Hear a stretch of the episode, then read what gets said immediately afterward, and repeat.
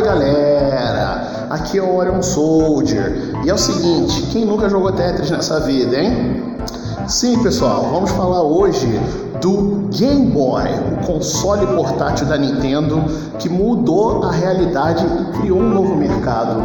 Vamos falar juntos, até porque dia 21 de abril vai completar 31 anos de existência desse pequeno console que até hoje mora no meu coração. Vem comigo, vamos nessa!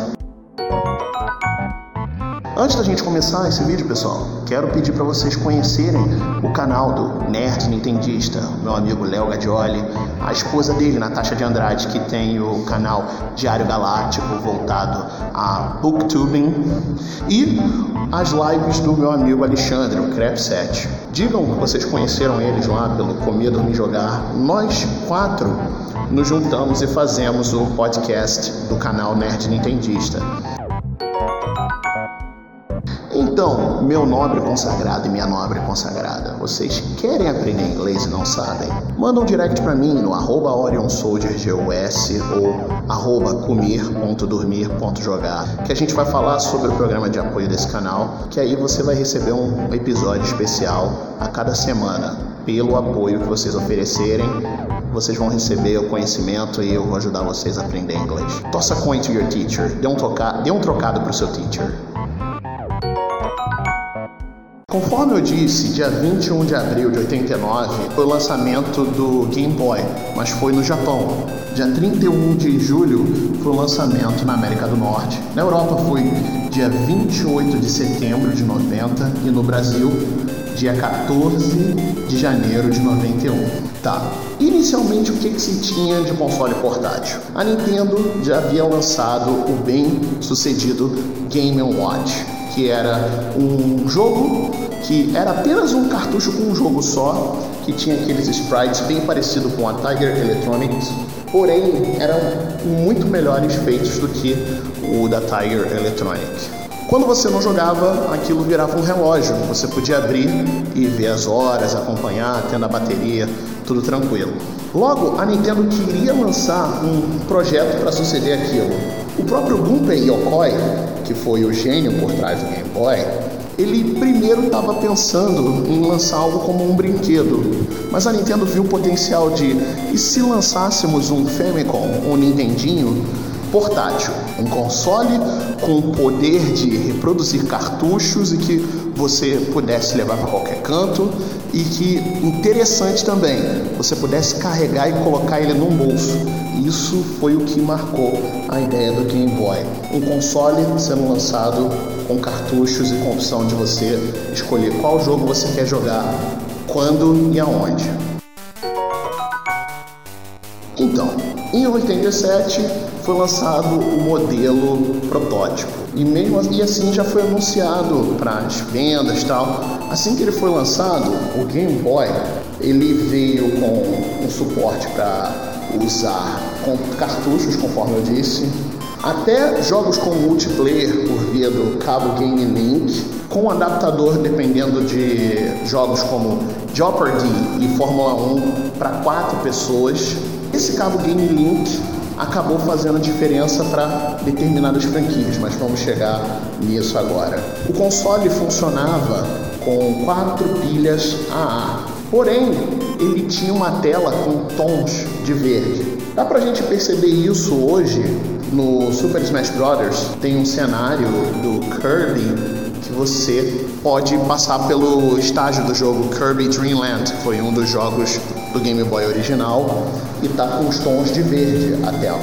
Só que em 96 saiu o modelo Game Boy Pocket, com maior duração nas baterias, fora também que os tons de verde não apareciam mais e era uma tela preta e branca. Em 97, também no Japão, com evidência de que foi lançado aqui no Brasil também, o Game Boy Light, que era a versão do Game Boy que tinha luz própria. Você podia jogar no escuro, a luz estava lá. Fora que em 98 veio o modelo definitivo dessa série clássica, que é o Game Boy Color. Eu também tive um da cor azul, que atualizou, remodelou o jogo e nisso você podia usar apenas duas pilhas AA. Foi o upgrade natural e excelente, que apesar de não ter iluminação própria, o Game Boy Color, os jogos tinham, tinham sua própria paleta de cor, que você podia se divertir, jogar e muito mais opções.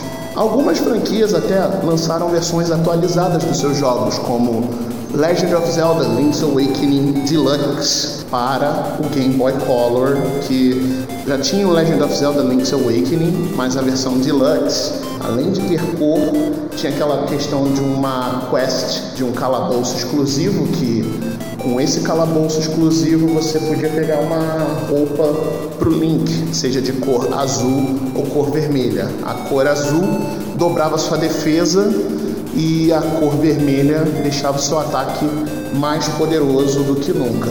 Todas essas diferenças fizeram o console vender.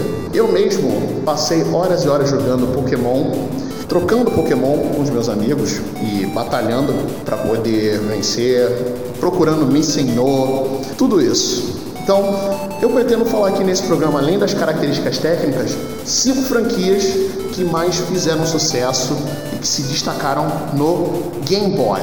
Vem comigo!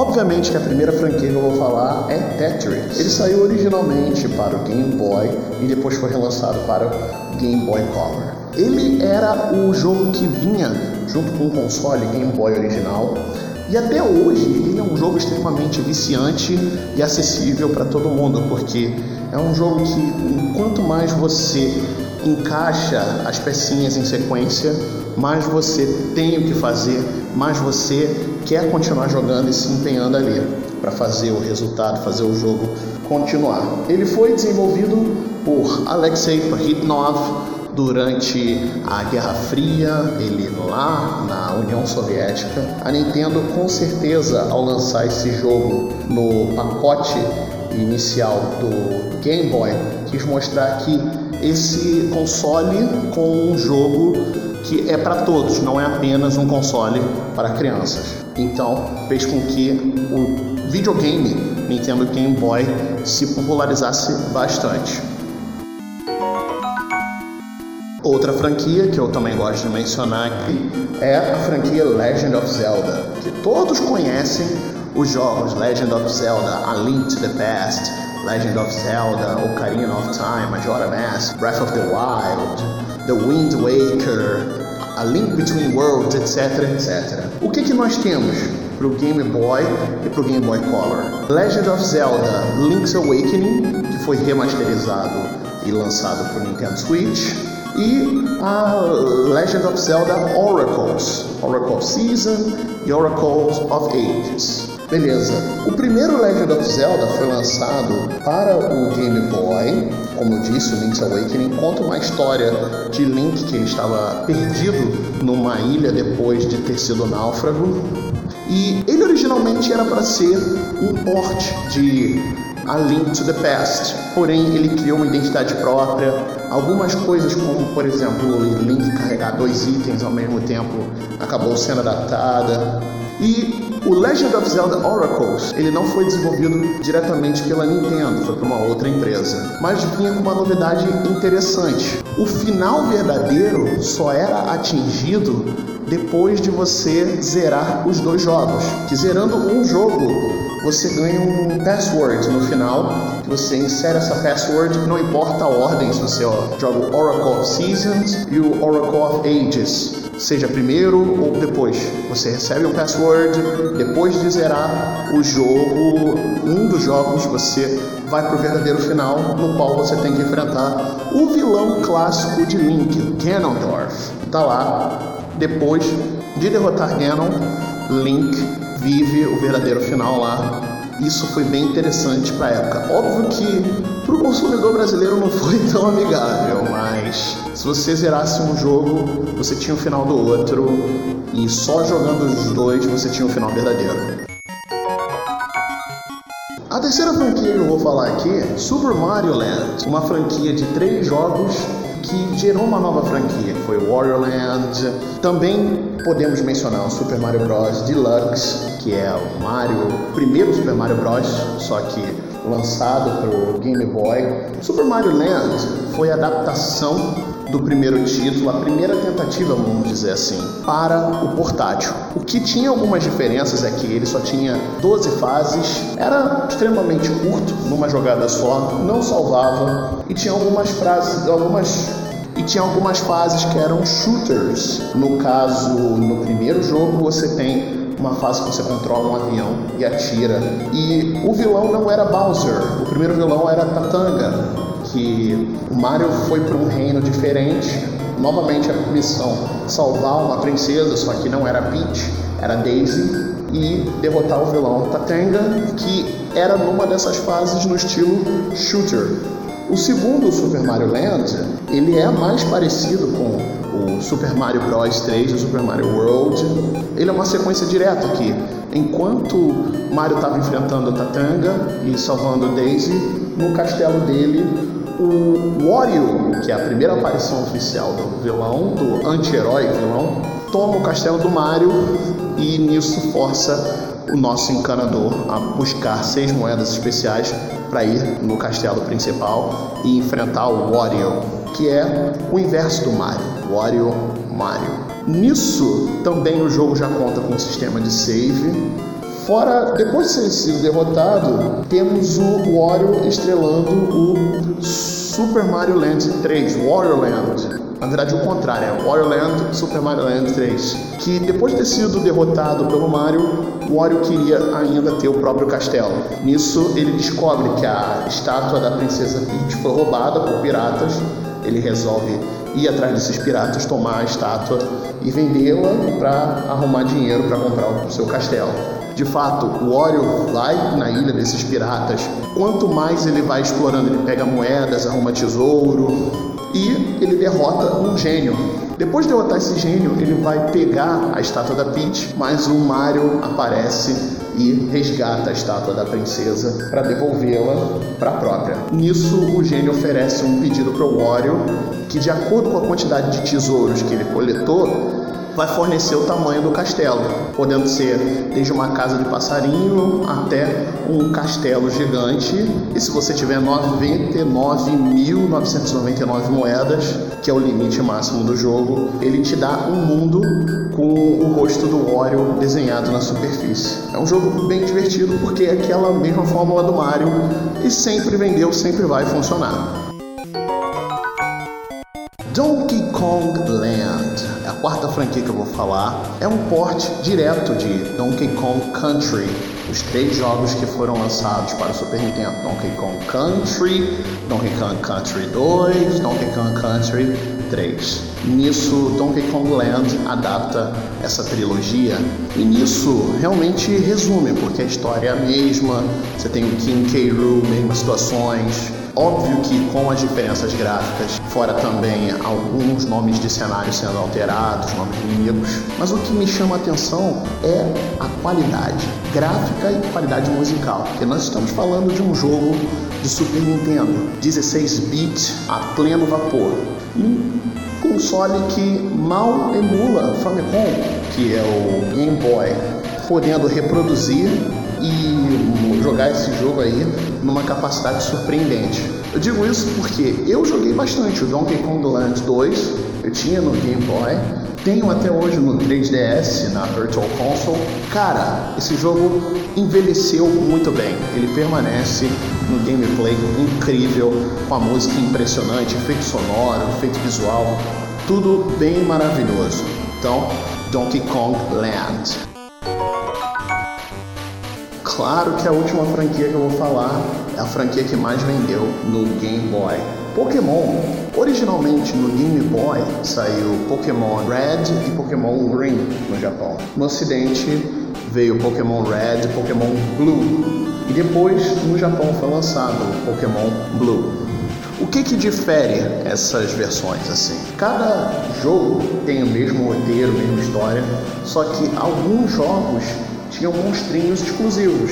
Isso está na fórmula da franquia até hoje. Sempre saem duas versões e ou na terceira versão ela fica mais parecida com uma das versões anteriores e você precisa de alguém com um outro jogo para poder completar. Alguns Pokémons que existem em Blue não existem em Red e vice-versa. Alguns Pokémons só vão evoluir se você trocá-los.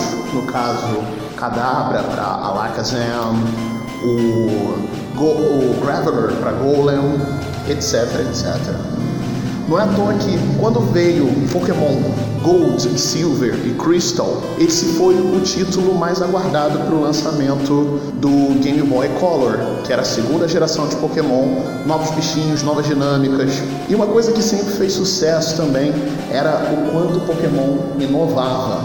Esse foi o jogo que acabou gerando o Pokémon Stadium do Nintendo 64 e fez com que a Nintendo lançasse o Transfer Pack. Foi o primeiro uso do Transfer Pack, você podia competir, jogar o modo principal do Pokémon Stadium, vencer a liga do Nintendo 64 com os seus Pokémons do Game Boy. Pokémon Stadium 1 com Red, Blue, Green, Yellow, o Pokémon Stadium 2 com Gold, Silver e Crystal. Essa franquia está viva e forte até hoje. Fora os spin-offs que tiveram também para o Game Boy, como Pokémon Puzzle Challenge, Pokémon Trading Card Game, Pokémon Pinball. Sempre bem frequente, sempre viva, sempre forte. Eu amo Pokémon, eu aposto que você também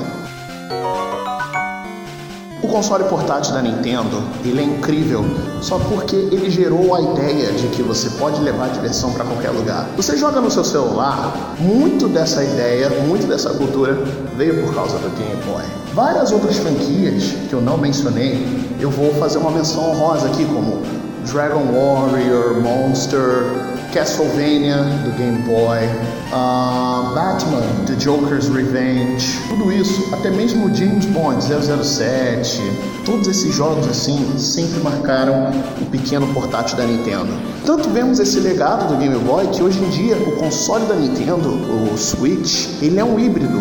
Você pode jogar ele no dock, na sua TV, assim como você pode jogar ele um portátil carregando o Switch e jogando o mesmo jogo que você podia estar jogando no dock, sem restrição, só claro para o Nintendo Switch Mini, que realmente vem com algumas restrições de determinados jogos, mas na sua grande maioria funciona a mesma coisa. Esse foi o episódio 27 de Comer, Dormir e Jogar. Pessoal, se vocês quiserem entrar em contato comigo, me achem pelo Instagram, como arroba OrionSoldierGUS ou arroba comer.dormir.jogar. Se você quiser patrocinar esse canal e apoiar, manda um aviso pelo direct. Tamo junto. E é isso aí, pessoal. Valeu! Fui!